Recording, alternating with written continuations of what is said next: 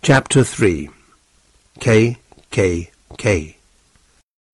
Sherlock Holmes sat silently and watched the fire. Then he said to me, John Openshaw is in real danger. Why did his Uncle Elias have to leave America? Because he had enemies.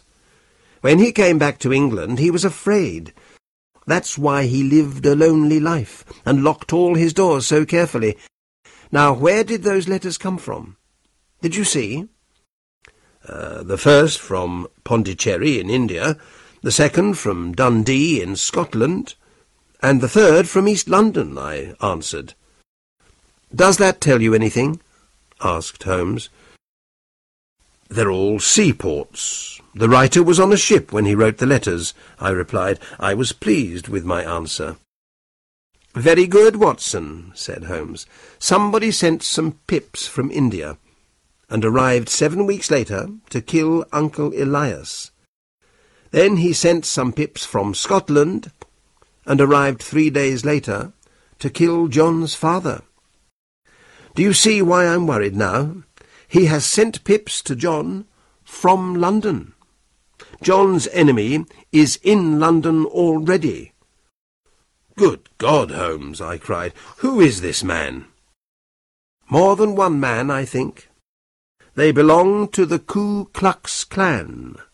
That explains the KKK. Haven't you ever heard of it? It's a very secret group of Americans from the South. They wanted to stop equality for black people and to kill anyone who didn't agree with them. The police couldn't stop them.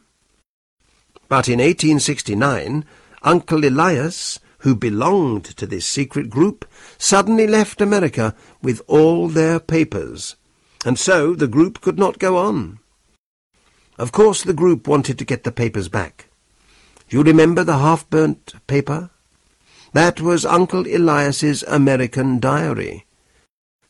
While he was working for the KKK, he sent the pips to frighten those three men. Two left the country, but one didn't. So the KKK finished business with him, or killed him.